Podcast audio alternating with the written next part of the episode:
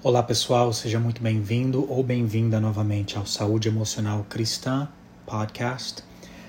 Para os que ainda não me conhecem, meu nome é Gui Freitas, psicólogo clínico, formado, treinado nos Estados Unidos, onde moro aproximadamente há duas décadas, 20 anos, trabalhei em clínicas no norte da Califórnia por quase 15 anos, 10 desses anos atendendo no famoso Vale do Silício, parte sul da área de São Francisco.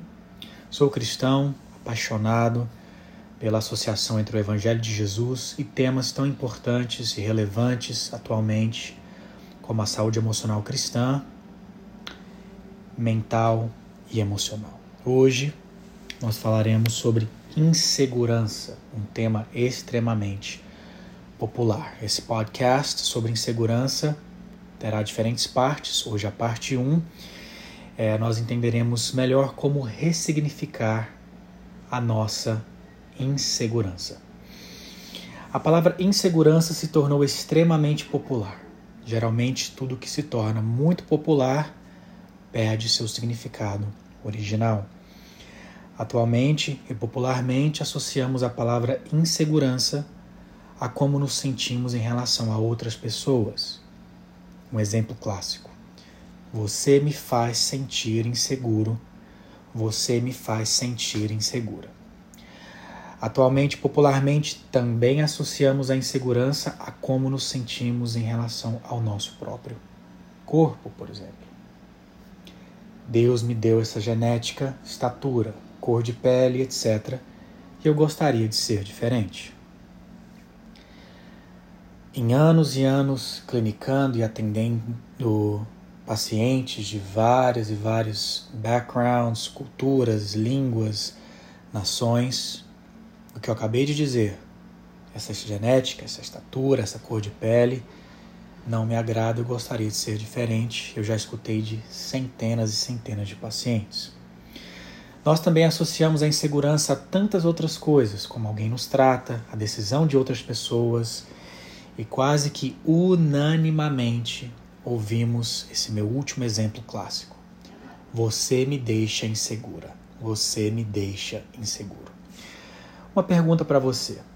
Você consegue notar algo repetitivo nesses exemplos? Algo recorrente presente nesses exemplos? O que é repetitivo e recorrente, tanto na vida real quanto nos exemplos dados, é que erradamente popularizamos e normalizamos transferir a segurança da nossa pessoa para outra pessoa. Repetindo. Erradamente, popularizamos e normalizamos transferir a segurança da nossa pessoa para outra pessoa. Transferimos para o que Deus nos deu, para como Deus nos criou, para como outras pessoas fazem nos sentir, para com é, o tratamento de outras pessoas, a decisão de outras pessoas, etc. Uma grande parte do machismo, do feminismo, do relativismo e de vários outros ismos é o vitimismo. No cristianismo não existe vitimismo. Repetindo, no cristianismo não existe vitimismo. Pastor e psicólogo californiano Danny Selk diz: no reino de Deus não existem vítimas passivas. Infelizmente, entregamos a segurança do nosso coração na mão da decisão alheia. Repetindo.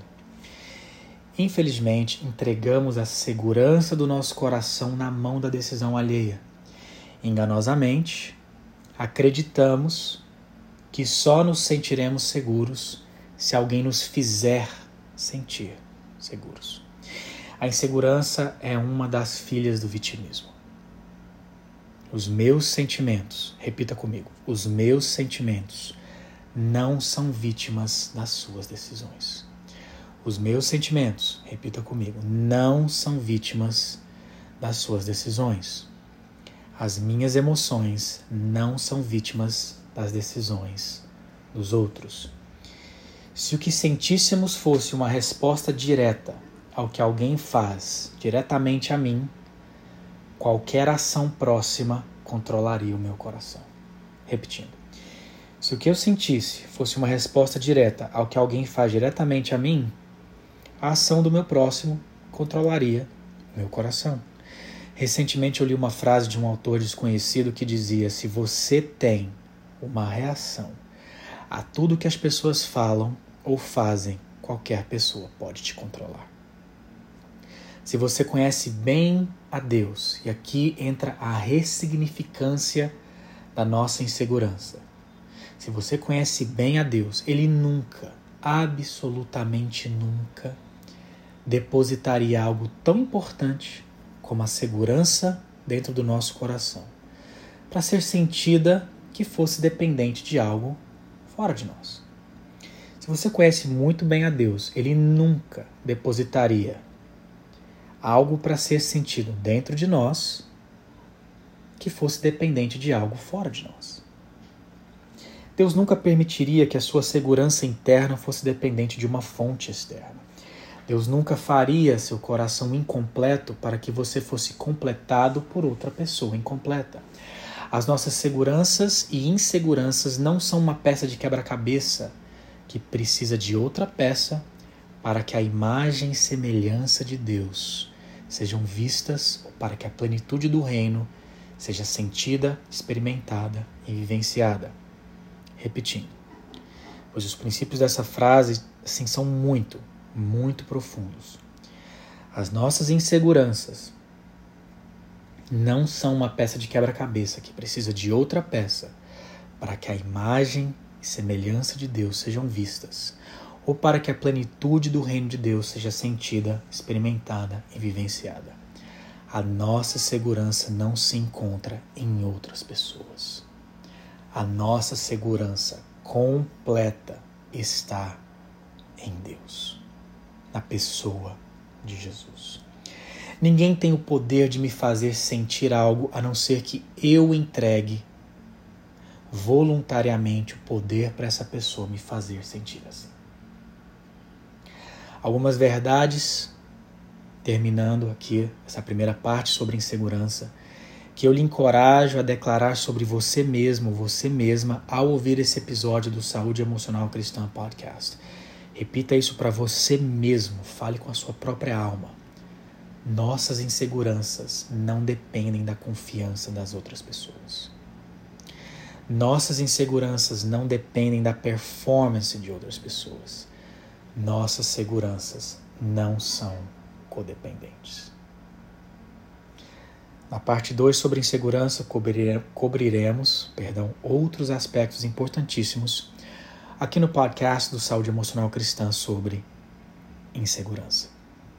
Que o episódio de hoje tenha te edificado e muito. Não se esqueça de compartilhar esse episódio nas suas redes sociais, nos seus grupos digitais, nos seus grupos familiares, de, da sua igreja, etc.